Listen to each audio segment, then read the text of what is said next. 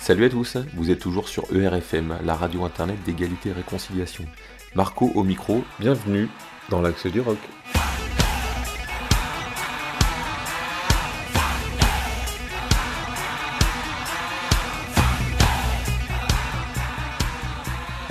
Deuxième émission, on va tourner aux alentours des années 65-70, qui est une période qui est intéressante puisqu'entre les différents mouvements sociaux et politiques, euh, par exemple le mouvement hippie et Woodstock, ou la guerre du Vietnam, ou les Beatles en Angleterre, l'explosion des Beatles, euh, il y aura beaucoup de choses à dire.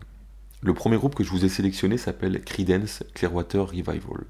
On va appeler ça plus simplement Creedence. Qui est Creedence? Creedence, ce sont quatre gamins de San Francisco, dont deux se seront rencontrés à l'école, John Fogerty et Douglas Clifford. Donc, John Fogerty, ça va être la guitare électrique et ce sera plus tard également le chant. Au début, il va pas chanter parce qu'il est timide. Et Douglas Clifford, euh, qui au début est aux percussions et se mettra ensuite à la batterie. Donc ces deux camarades de classe seront rejoints juste après par euh, Stuart Cook, qui fera à la fois basse et piano.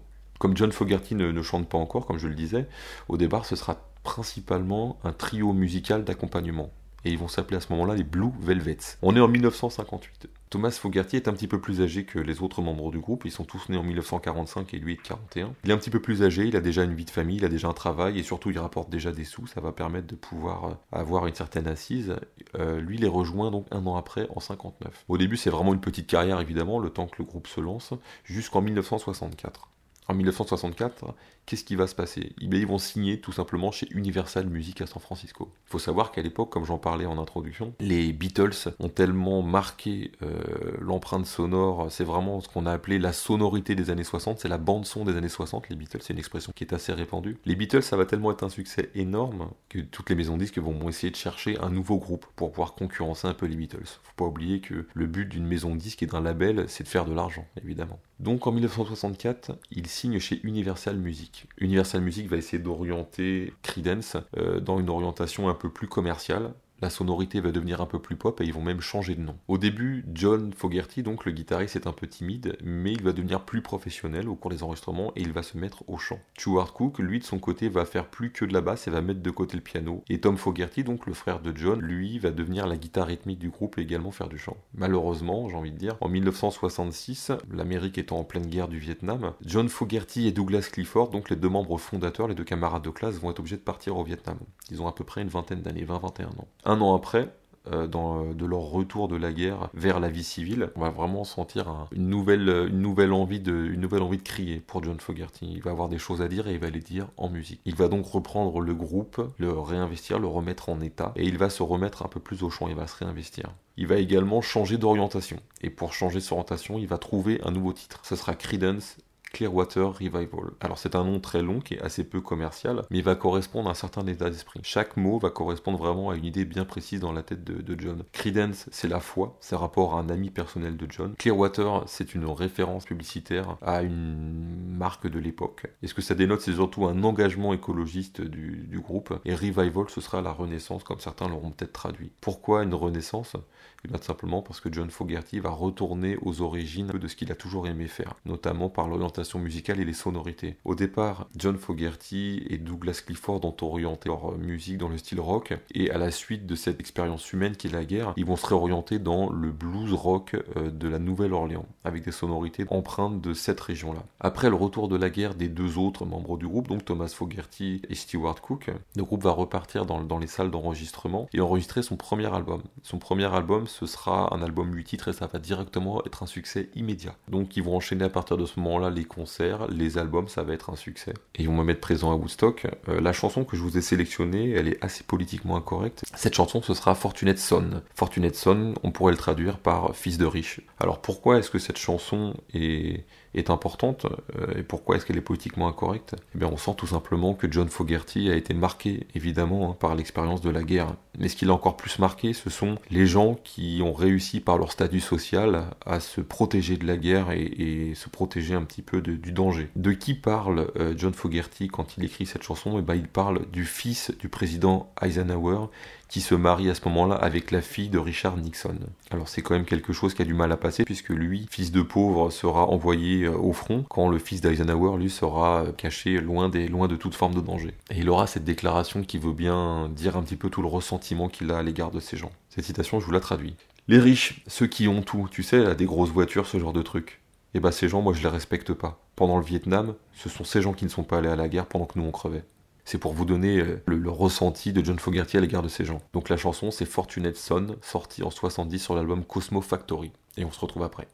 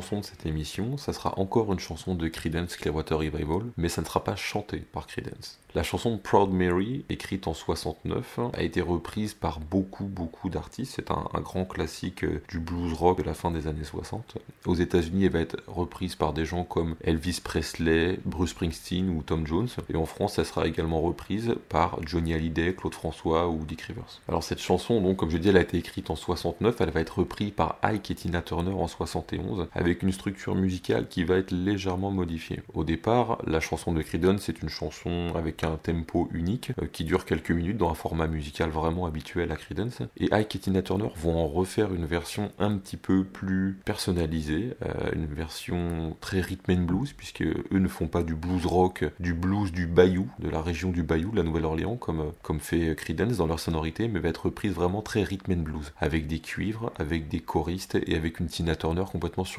Ike et Tina Turner, au départ, se rencontrent en 56. Ike est musicien et Tina est une choriste. Tina qui deviendra Turner à 16 ans quand Ike en a 24. Au départ, c'est un couple artistique et ils vont se marier en 1962. Leur premier album sortira en 1960 et il va y avoir une période musicale euh, d'environ une quinzaine d'années. En 1967, ils vont se séparer. Ike Turner est beaucoup trop accro à la, cocaïne et sera plusieurs fois violent euh, physiquement envers, Tina Turner. Donc elle va craquer. En 76, ce sera la séparation. Euh, Tina Turner est toujours actuellement vivante et peut probablement en activité. Et Ike Turner est décédé d'overdose en, en 2000 2007, donc il n'a pas lâché la cocaïne. Il y a deux choses qui seront intéressantes à mon avis encore à rajouter. La première, c'est la chanson. La chanson qui a été donc écrite par Credence parle vraiment de la solidarité des gens du Bayou et de la difficulté du travail. On retrouve bien là, ça, reste une, vraie chanson de, prolo, on va dire. Et il y a une deuxième chose qu'on pourrait ajouter, c'est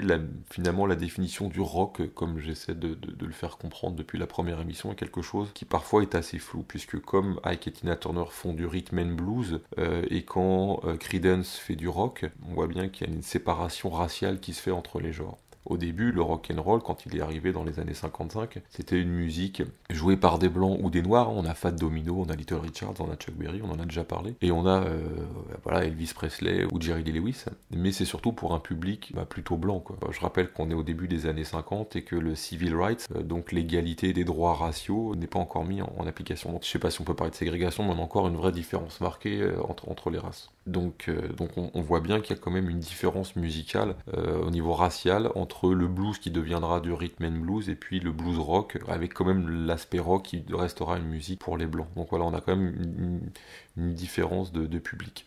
Alors cette différence de public, elle va se marquer encore puisque le rhythm and blues deviendra, deviendra pourquoi pas euh, la musique soul et euh, des labels musicaux comme la Motown qui sortiront des gens comme euh, les Jackson 5 par exemple. Quand le blues rock deviendra du rock, du hard rock ou du metal, ou même du rock, du pop rock tout simplement. Mais on voit qu'on a quand même une différence marquée des, genres. Alors qu'est-ce que c'est que le rhythm and blues? Et eh ben, le rhythm and blues c'est une musique d'inspiration gospel qui, qui, va intégrer des, des chœurs de gospel en, en choriste. Donc le gospel qui est vraiment euh, issu euh, de, des tendances négroses spiritual, qui étaient des chants sacrés euh, noirs américains du 19e siècle, qui donnera le gospel derrière, avec de la guitare blues et également un mélange avec le piano et, les cuivres qui seront eux plutôt normalement originaires des musiques jazz.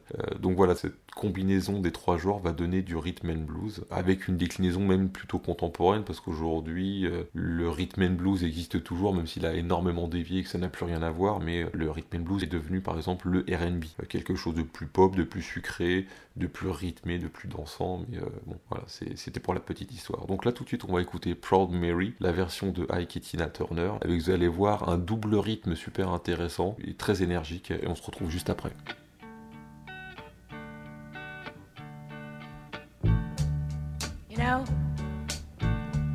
Every now and then I think you might like to hear something from us.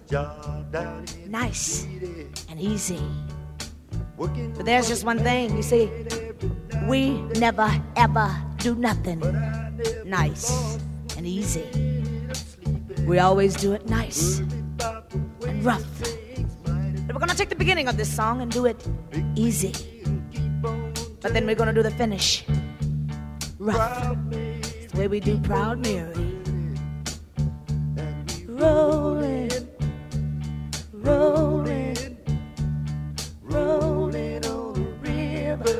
Story now. Left a good job in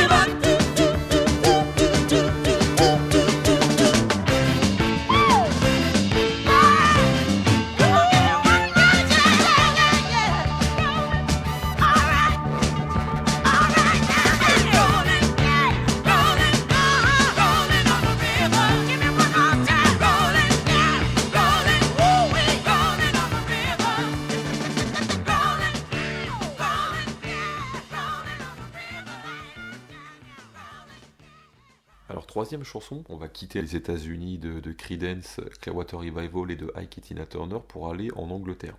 On va euh, écouter la chanson Paranoid de Black Sabbath, tirée de l'album Paranoid sorti en 1970. Alors Black Sabbath, pour ceux qui ont suivi la première édition de cette émission, ça a été le groupe d'origine du chanteur Ozzy Osbourne. La, précédente émission, je vous ai fait écouter Crazy Train, sorti en 80. Et ben en 1970, Ozzy Osbourne sortait, euh, Ozzy Osbourne et le groupe Black Sabbath sortaient l'album Paranoid, qui a été vraiment, pareil, une grosse, un, renouveau musical et, un, et une certaine claque à la pop et au blues rock des groupes Beatles euh, et, et, des Rolling Stones. On en parlera peut-être un peu, un peu plus tard. Alors, qui est Ozzy Osbourne? C'est un, un fils d'ouvrier qui a fait un peu de délinquance et qui a voulu s'intéresser à la musique. Et ben, il s'intéressait à la musique avec un compagnon, Terence Butler, et par un jeu de rencontres, de sélection, d'éviction dans les groupes, comme ça se fait souvent, ils vont rencontrer un autre duo qui s'appelle Tommy Yomi et Bill Ward. Tommy Yomi à la guitare et Bill Ward à la batterie. Ces quatre personnes qui font chacun euh, deux groupes de blues vont fusionner dans les années 68 pour donner un seul et unique groupe. En 1969, ils vont réussir à se trouver une identité propre. Euh, ça va être vraiment le début de l'identité euh, de Black Sabbath. On, entendra après. Hein. C'est aussi pour ça que j'essaie de vous faire découvrir des morceaux qui sont relativement tous placés dans la même période chronologique, c'est pour vous faire entendre différents styles qui se créent au même moment, et la deuxième partie des années 60, on va dire de 65 à 75, euh, même plus généralement, c'est une période très intéressante, on va avoir beaucoup de choses qui vont se créer. On va avoir les Beatles dans les années 60, jusqu'au punk dans les années, euh, au milieu des années 70. Donc voilà, on a vraiment toute une panel comme ça de sonorités et de styles qui, qui vont euh, se créer, voire se répondre. Donc en 1969, c'est le renouveau de ce groupe qui se cherchait une, une identité, et notamment Terence Butler, l'ancien compagnon d'Ozzy Osbourne, qui va être très inspiré d'ésotérique, de magie noire qu'il pouvait trouver dans les livres. Il va vraiment orienter le groupe dans cette, dans direction, une direction beaucoup plus, sombre. C'est également un nouveau nom, donc Black Sabbath, qui va être inspiré d'un film de la première moitié des années 60, un film de Boris Karloff. C'est là-dedans qu'il aurait euh, trouvé l'inspiration pour le nom. Pourquoi une inspiration plus sombre? C'était une réponse à un courant musical très pop et très sucré des années 60, à savoir une réponse aux Beatles et aussi aux parce que là on est en 69, c'est également le début euh, de l'explosion des Rolling Stones en Angleterre. Donc Black Sabbath, ça va vraiment être euh, une nouvelle identité musicale par rapport à tout ça. Le vendredi 13 février 1970 va sortir l'album Black Sabbath, qui va être le premier album du groupe, et euh, quelques mois plus tard, l'album Paranoid, qui va être le plus grand succès commercial du groupe. On va retrouver trois chansons phares, hein. on va retrouver War Pigs, qui est une, qui est une chanson anti-guerre du Vietnam, on va retrouver Iron Man, qui est une chanson qui parle du syndrome post-traumatique d'un guerrier, d'un combattant, d'un soldat, d'un guerrier qui revient chez lui, qui retourne chez lui. Et on va parler également de Paranoid, euh, la chanson qu'on va écouter notamment, qui traite de la solitude et de la, et de la folie de la solitude. Alors les années Ozzy Osbourne, puisqu'il y aura plusieurs, y aura plusieurs époques, Ozzy Osbourne va créer son, son propre groupe euh, en 1980. Et bah les années Ozzy, ça va aller de 1970 à 1979. Sa dépendance aux stupéfiants et l'alcool va faire qu'il va y avoir beaucoup trop de difficultés pour assurer les concerts comme souvent et va être remplacé tour à tour par Dio, euh, Dio Ronnie James Dio qui est également un, chanteur très connu de la musique euh, hard rock et metal. Dio qui a fait partie du groupe Elf et du groupe Rainbow notamment. Euh, Rainbow très connu pour sa chanson Love Is All notamment et par le chanteur également Tony Martin. Alors ce qui est intéressant comme, comme, comme on pourrait le souligner encore c'est que même si Ozzy Osbourne a fait les premières heures de Black Sabbath, une fois qu'il est parti, le groupe a continué de fonctionner, de tourner encore et encore. Alors je vous passe un petit peu les jeux de, changement de chanteur, mais le groupe a perduré. Alors pourquoi est-ce que le groupe a perduré? En général, on a coutume de dire dans la musique que le chanteur, c'est ce qu'on va appeler le frontman. Le frontman, c'est le, leader du groupe. Et bah, quand un chanteur quitte un groupe et que le groupe perdure encore et continue dans les succès, ça veut dire que finalement, le chanteur n'était pas si important que ça. Ça paraît évident, mais dans la musique, c'est loin d'être aussi simple que ça très souvent. Et bah ce groupe il tient beaucoup notamment à la créativité de Tommy Yomi. Tommy Yomi, je vous en ai parlé tout à l'heure, c'est le guitariste qui a un parcours très atypique puisque lui aussi hein, c'est un, fils d'ouvrier, il a été obligé de travailler à l'usine et en travaillant à l'usine notamment il aura deux doigts de la main droite de mémoire qui va être sectionné. Alors pour un guitariste, pour faire des, notes de musique en plaquant euh, vos, doigts sur un manche de guitare, il faut bien se rendre compte que quand on n'a pas la pulpe du doigt qu'on appuie avec l'os, c'est très douloureux.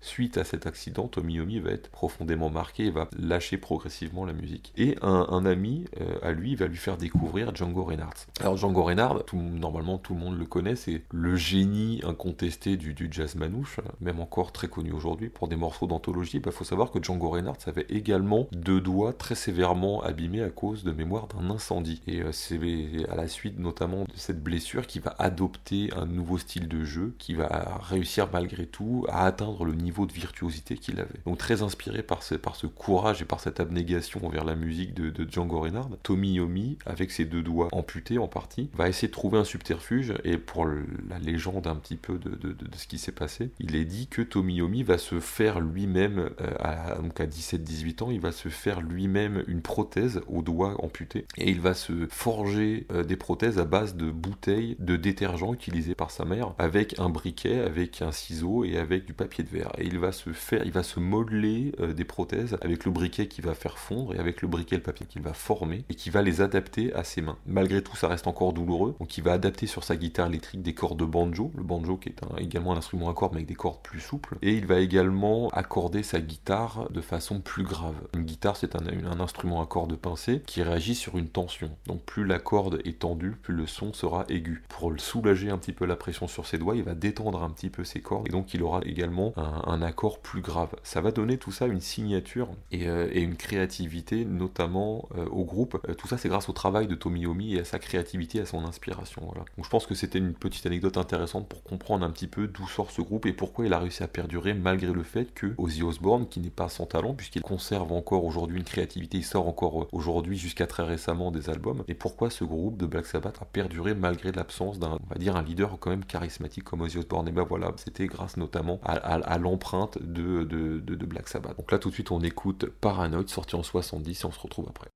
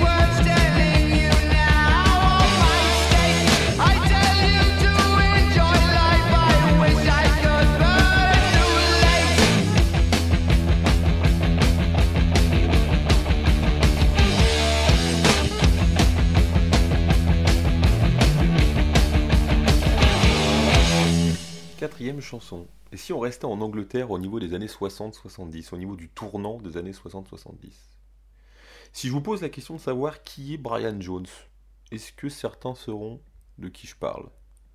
Non? Eh ben Brian Jones, imaginez que c'est un peu comme Sid Barrett dans les Pink Floyd. Sid Barrett? Non plus.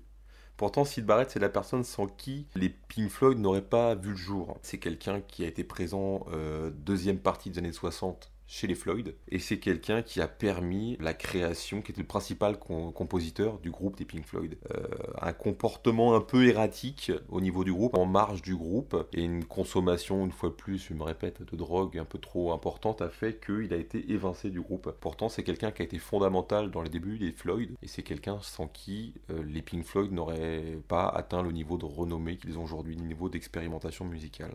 Pour les Floyd, évidemment, on est beaucoup plus sur quelque chose qui va être expérimental, psychédélique, progressif. On en parlera plus tard. Revenons à Brian Jones.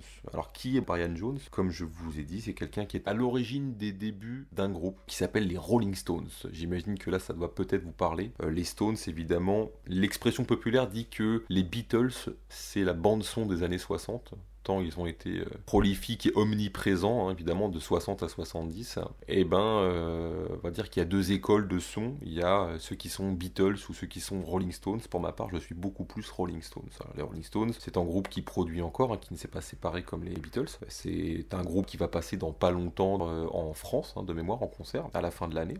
Les Rolling Stones, c'est du blues, c'est du rock and roll, c'est évidemment du rock, c'est aussi du rhythm and blues. Il euh, faudra bien un jour vous y faire. Il y a beaucoup de variantes dans les sonorités, dans les rythmes et dans les instruments. C'est ce qui fait les différentes variétés de sons. Brian Jones, donc, bah, Brian Jones, c'est quelqu'un qui a intégré le groupe après avoir euh, emménagé à Londres pour faire de la musique avec sa famille. C'est quelqu'un qui envisage de faire de sa vie euh, la musique. Il se trouve que comme il est fan euh, de blues, il va appeler son groupe les Rolling Stones, référence à un autre grand monsieur dont j'ai parlé précédemment et on parlera juste après. Alors c'est un petit peu l'âme du début des Rolling Stones.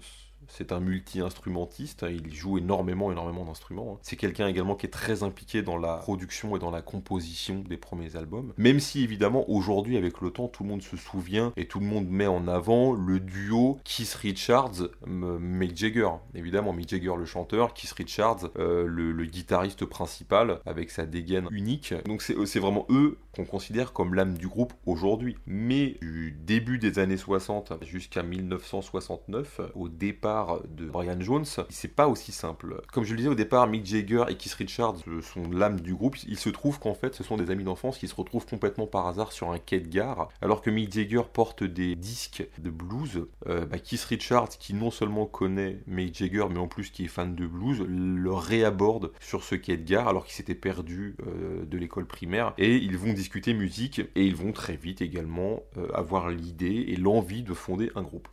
Alors je passe un petit peu sur les débuts chaotiques de comment euh, le groupe et comment les, ces différents protagonistes ont, fini par créer la formation musicale des, des, Stones. Après plusieurs rencontres donc de séparation, de recomposition de groupe, euh, il se trouve que le line-up, je vous rappelle ce que c'est qu'un line-up, c'est la composition d'un groupe, les différents membres forment le line-up du groupe, et bien il se trouve que le line-up final de cette première mouture des Rolling Stones sera donc Mick Jagger au chant, Keith Richards à la guitare, Brian Jones, comme j'en parlais tout à l'heure, également à la guitare, mais également sur tout un tas d'autres instruments, euh, Dick Taylor à la basse et Ian Stewart au piano. Car oui, évidemment, il y avait un piano. Je vous rappelle qu'au début, c'était très blues et très rhythm and blues. Donc forcément, il y avait un piano. C'était indispensable. Moitié des années 62, on a la première ossature vraiment, euh, vraiment figée du groupe. À l'époque où tout le monde euh, écoute évidemment des Beatles, c'était vraiment la bande son des années 60, et eh bien toutes les maisons de disques vont chercher absolument à se trouver leurs Beatles. Pour les labels de type Universal Music et autres, la musique n'étant qu'un business, il faut évidemment trouver un produit concurrent. Tout ça, c'est du, marketing, c'est du marché. Pour les gens qui sont en haut, hein, pas pour les icos, pas pour les musiciens.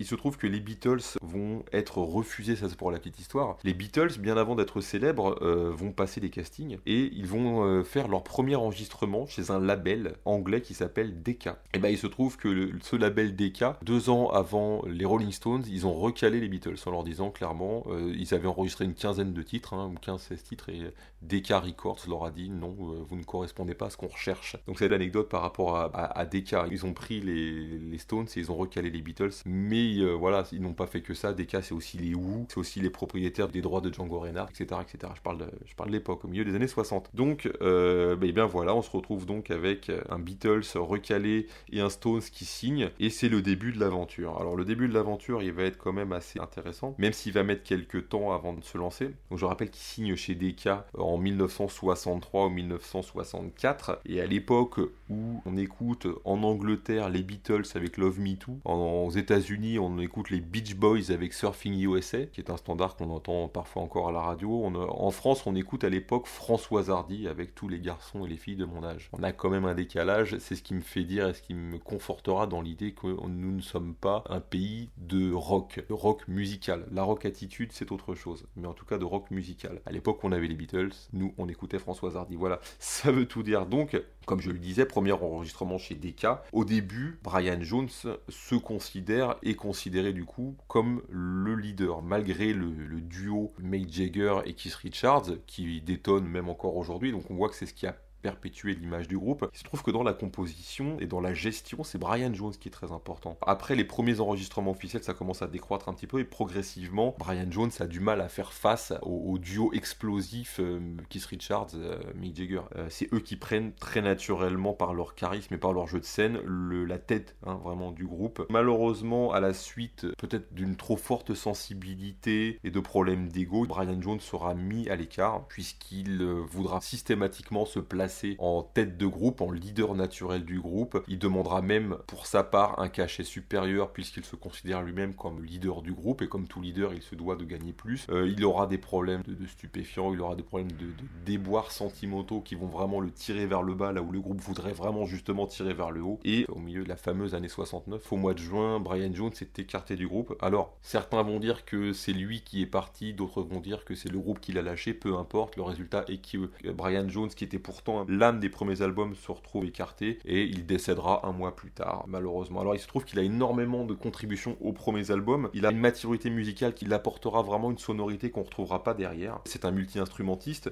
Sur la chanson qu'on va passer, euh, qui s'appelle Painting Black, c'est lui notamment qui joue du sitar. Alors le sitar, vous savez, c'est cet instrument à cordes qui nous vient euh, de la région d'Inde. Hein, je voudrais pas dire de bêtises, je connais pas beaucoup. Donc c'est quelqu'un qui joue des instruments à cordes comme le sitar évidemment et la guitare, la basse. C'est quelqu'un qui joue du clavier, piano et autres. C'est quelqu'un qui joue de l'accordéon. C'est quelqu'un qui joue également du cuivre. Sur les premiers albums, dès que vous entendez un instrument qui dénote, il y a très forte chance pour qu'il ait été enregistré et composé par Brian Jones. Euh, il jouera voilà sur Painted Black, par exemple le sitar c'est lui. Sur d'autres compositions, vous allez entendre du hautbois, du saxophone, de la trompette, de l'accordéon. Ce sera lui à chaque fois. Et je crois de l'harmonium également, qui est une sorte de clavier. Donc plus les Stones montent en puissance, de 67 à, à 74, plus les albums vont être de qualité. Pour ma part, j'ai un petit faible pour la fin des années 60 des Stones. Donc pas tout à fait leur début, mais les 4-5 ans qui tournent autour de l'époque de 1969, là où Brian Jones va marquer de son empreinte musicale la fin de ce rock blues jusqu'au début où il sera remplacé par Mike Taylor euh, juste derrière. Et j'aime vraiment bien cette transition fin époque Brian Jones et puis toute l'époque Mike Taylor. Il va partir en 74 et pour moi c'est vraiment cette partie-là, c'est 4-5 années-là qui vont, à mon avis, sortir les meilleurs albums, où vous allez avoir en 1968, 69, 71 et 72 quatre super albums qu'il faut absolument avoir si vous voulez découvrir le début du rock, blues rock, rock et autres. C'est Beggar Banquet en 68, Let It Bleed en 69, Sticky Fingers en 71 avec sa pochette euh, outrageante. Allez sur internet et regardez à quoi ça ressemble, vous vous ferez une idée. Et Exile en Main Street en 72. Il me semble que ces quatre albums-là sont de très bonne qualité et n'ont pas trop vieilli. Alors on va revenir malgré en amont avec le milieu des années 60, en 1966, et on va écouter la chanson Painted Black, qui est euh, la plus connue, euh, sortie en 66 sur l'album Aftermath, et on se retrouve juste après.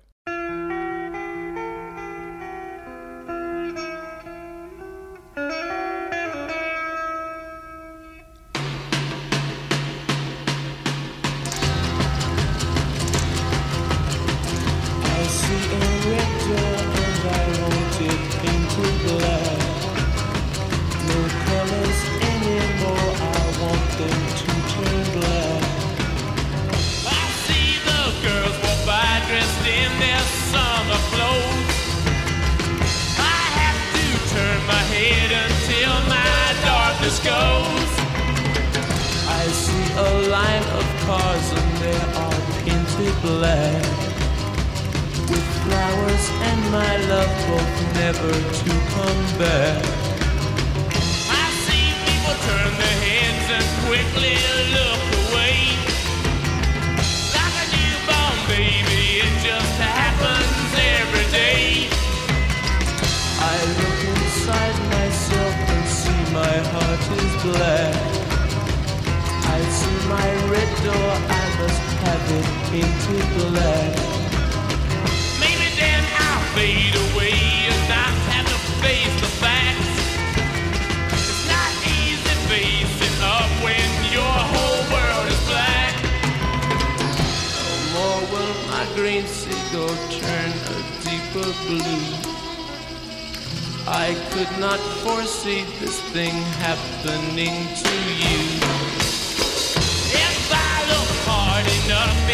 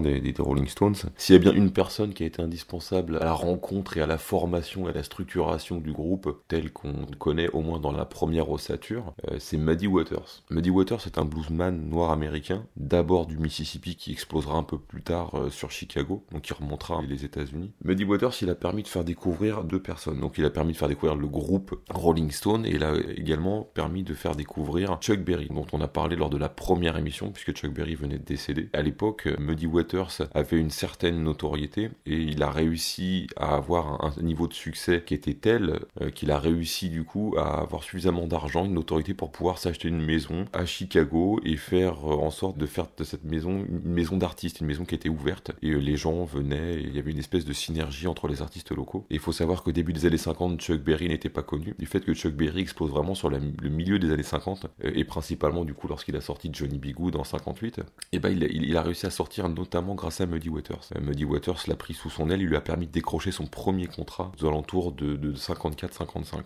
Alors, quel est le rapport aussi avec les Rolling Stones? Eh Bien, par rapport à la chronologie des Rolling Stones, sur le quai de gare sur lequel Mick Jagger et Keith Richards se retrouvent, même s'ils se sont pas vus depuis des années, je vous avais dit qu'en fait, Mick Jagger avait des disques dans ses mains, et Keith Richards, voyant ces disques, un best-of de blues, vient lui parler. En fait, il avait un best-of de Muddy Waters. Brian Jones, avant même que le groupe se, se forme, avait déjà le nom du groupe, avait déjà le nom des Rolling Stones, et ce groupe, ce nom de groupe vient d'une chanson de Muddy Waters. Donc en plus, on voit que directement ou indirectement, euh, Muddy Waters est assez euh, indissociable en fait de la création euh, du groupe par les, par les aléas de la vie. Muddy Waters, c'est un, un jeune noir américain qui est très inspiré à l'époque par Son House et Robert Johnson. Robert Johnson, il est un petit peu antérieur à Muddy Waters. C'est quelqu'un qui avait eu, on va dire, euh, l'image de quelqu'un qui avait vendu son âme au diable, tellement en l'espace de quelques années, son niveau de jeu et son niveau de blues s'était accéléré pour devenir vraiment très très bon. Même si aujourd'hui Robert Johnson, à part pour les, pour les spécialistes du blues, c'est quelqu'un qui a complètement disparu. À l'époque, c'était quelqu'un évidemment complètement indissociable. Alors on voit aussi ce côté vendre son âme au diable, et puis on est très proche également de la Louisiane. On voit qu'il y a encore cette petite influence du voodoo, mêlée aussi de christianisme. Ça découle aussi d'une imagerie ethnique, du coup noire américaine, des enfants de l'esclavage. Muddy Waters, lorsqu'il enregistre par exemple son premier enregistrement en 1940, il le fait sur une plantation. Et d'ailleurs à l'époque, on parle de ça, on est encore plus ou moins en pleine dépression, la grande dépression américaine, c'est du jeudi noir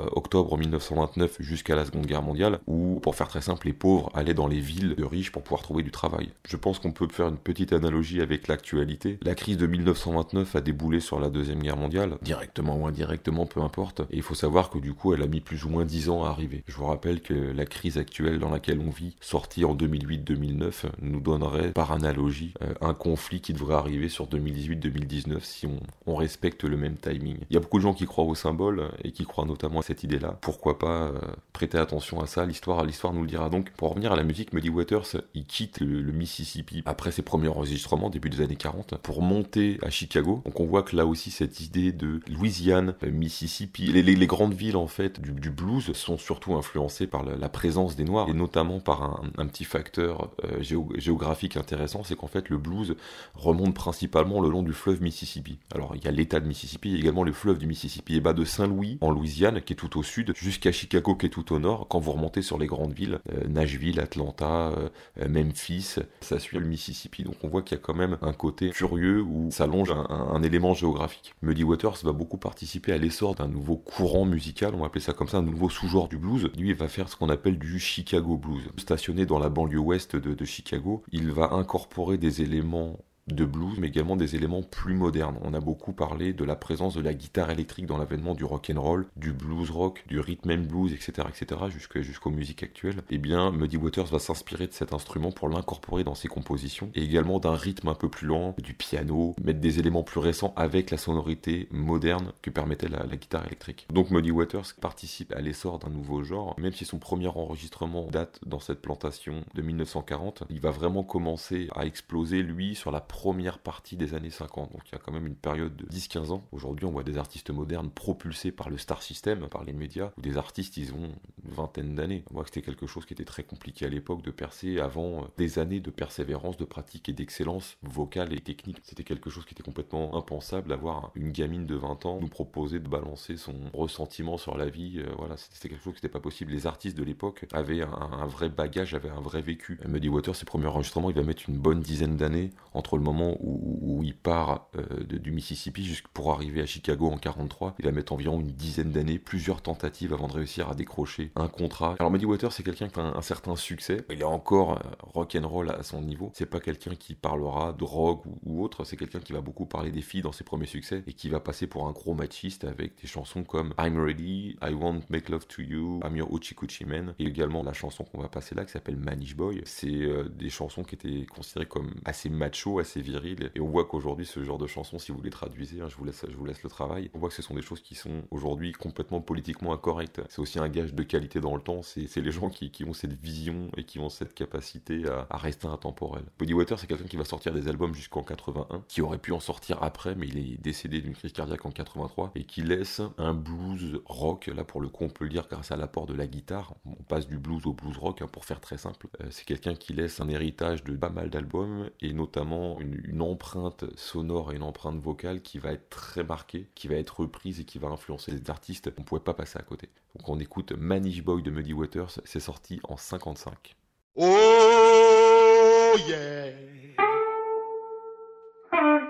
Oh yeah. Everything gonna be alright this morning.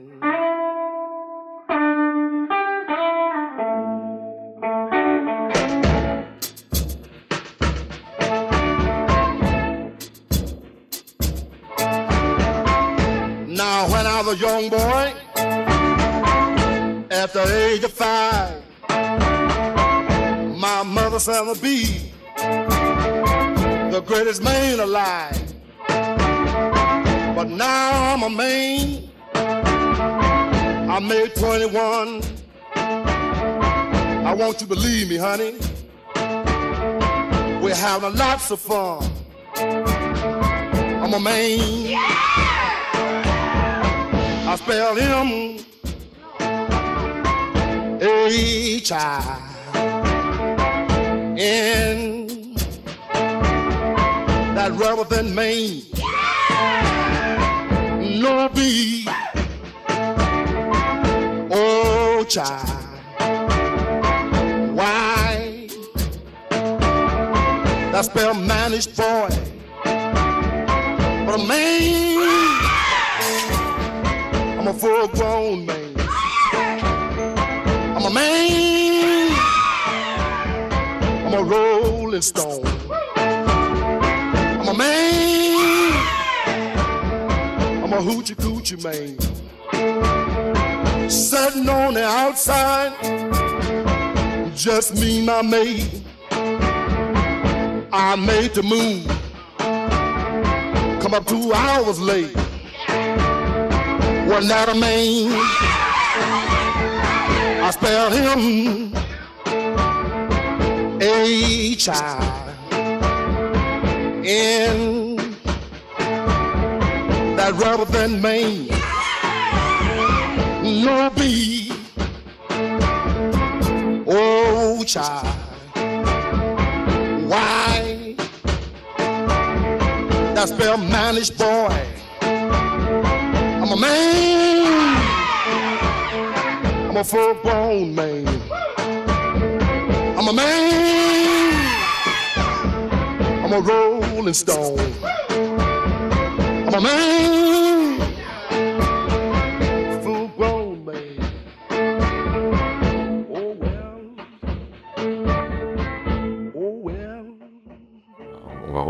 Euh, sur cette deuxième partie des années 60, on va revenir également en Angleterre. Alors bon, je suis désolé pour les puristes euh, francophones, mais il y a assez peu de terreau rock, rock attitude en France avant un bon bout de temps. On va principalement, au cours des émissions, on va principalement osciller entre l'Angleterre et les États-Unis. Donc là, on va retourner euh, en Angleterre et on va aller dans la ville de Newcastle. J'avais parlé de la précédente émission de Birmingham. Là, on va aller à Newcastle. Newcastle, qui est également une ville qui, à partir de la Seconde Guerre mondiale, va sortir pas mal d'artistes avec le chanteur de Duran Duran, avec Sting du groupe Police, avec euh, le, le chanteur également d'ACDC. Bon Scott est décidé que c'est un groupe australien au départ, bien évidemment, ACDC. La place va être prise par Brian Johnson, qui est un anglais de Birmingham. Vous allez avoir également euh, Mark Knopfler, euh, de mémoire, qui est de Birmingham également. Mark Knopfler, qui était le leader du groupe Dire Straits et qui s'est après lancé dans une carrière de bluesman solo, juste avant le croisement musique noire, musique blanche, qui va donner le rock, en fait, hein, tout simplement. Euh, On va parler du groupe The Animals, avec la chanson très très connue The House of the Rising Sun, qui au départ est une chanson traditionnelle, hein, c'est pas, une chanson qu'ils ont écrite. The Rising Sun, ça serait une allégorie euh, au, bordel, au nom des bordels qu'il y avait en Angleterre. Ça, ça serait éventuellement pour la partie inspiration de la mélodie et des idées de la balade anglaise. Ça serait également au Kentucky, la façon dont on parlerait d'une prison pour femmes. Cette chanson, elle est également mythique.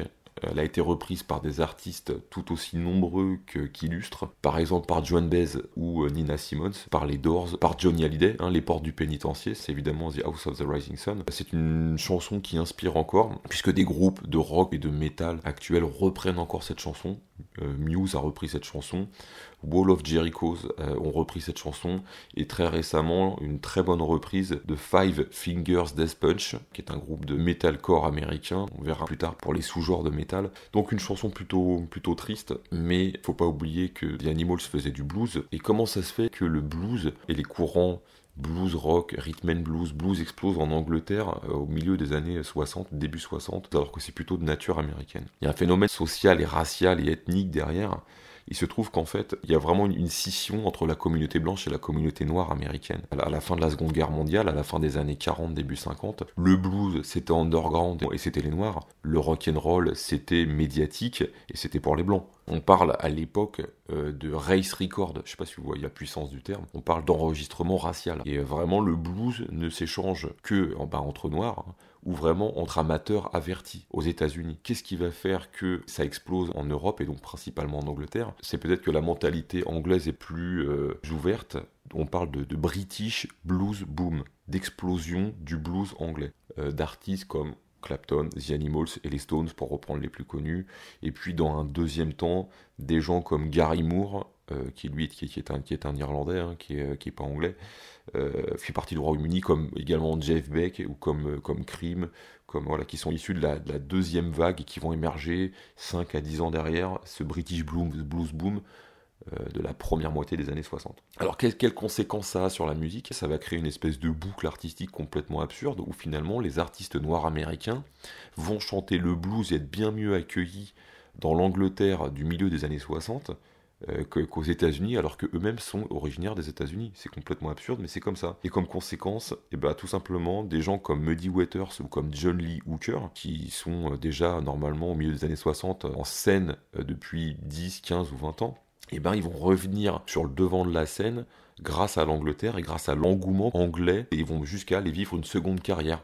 Bon pour revenir à la chanson, comme je le disais, c'est une chanson traditionnelle qui a été réadaptée du groupe Les Animals, qui aura une petite carrière, on va dire principalement sur la, deuxième moitié des années 60 avec des changements aussi de, dans les membres, avec des mésententes et autres la personne qui reste dans le, dans le centre euh, du, groupe, et bien souvent, hein, d'ailleurs, bien souvent, c'est le, le chanteur, Eric Burdon. Et puis, vous allez avoir autour de ça beaucoup de réarrangements. Le groupe va beaucoup évoluer au cours du temps, euh, ce qui fera que le groupe ne perdurera pas. Il va durer 5 ans, 6 ans, et à la fin des années 70, le groupe n'est déjà, déjà plus, euh, n'existe déjà plus. Ils vont essayer de se reformer avec le line-up original, mais ça ne, ça ne marchera jamais vraiment. Et globalement, c'est un groupe quand même plutôt de seconde zone, surtout qu'il y a l'explosion évidemment des Beatles, qui est complètement indissociable de la, de, la scène musicale, et vous allez, milieu des années 60 également, euh, les Rolling Stones qui vont exploser à leur tour, hein, notamment également en 64, donc ça va être très compliqué pour eux de se faire une place, et c'est un groupe qui va être vraiment relayé au, second plan. Donc euh, voilà, peut-être un groupe qui n'aura pas eu toutes ses chances, en tout cas qui nous a laissé une chanson très connue, un grand standard du blues des années 60. Et on écoute tout de suite House of the Rising Sun, The Animals, 1964 sur leur premier album. Je vous souhaite une bonne écoute et moi je vous dis à la prochaine.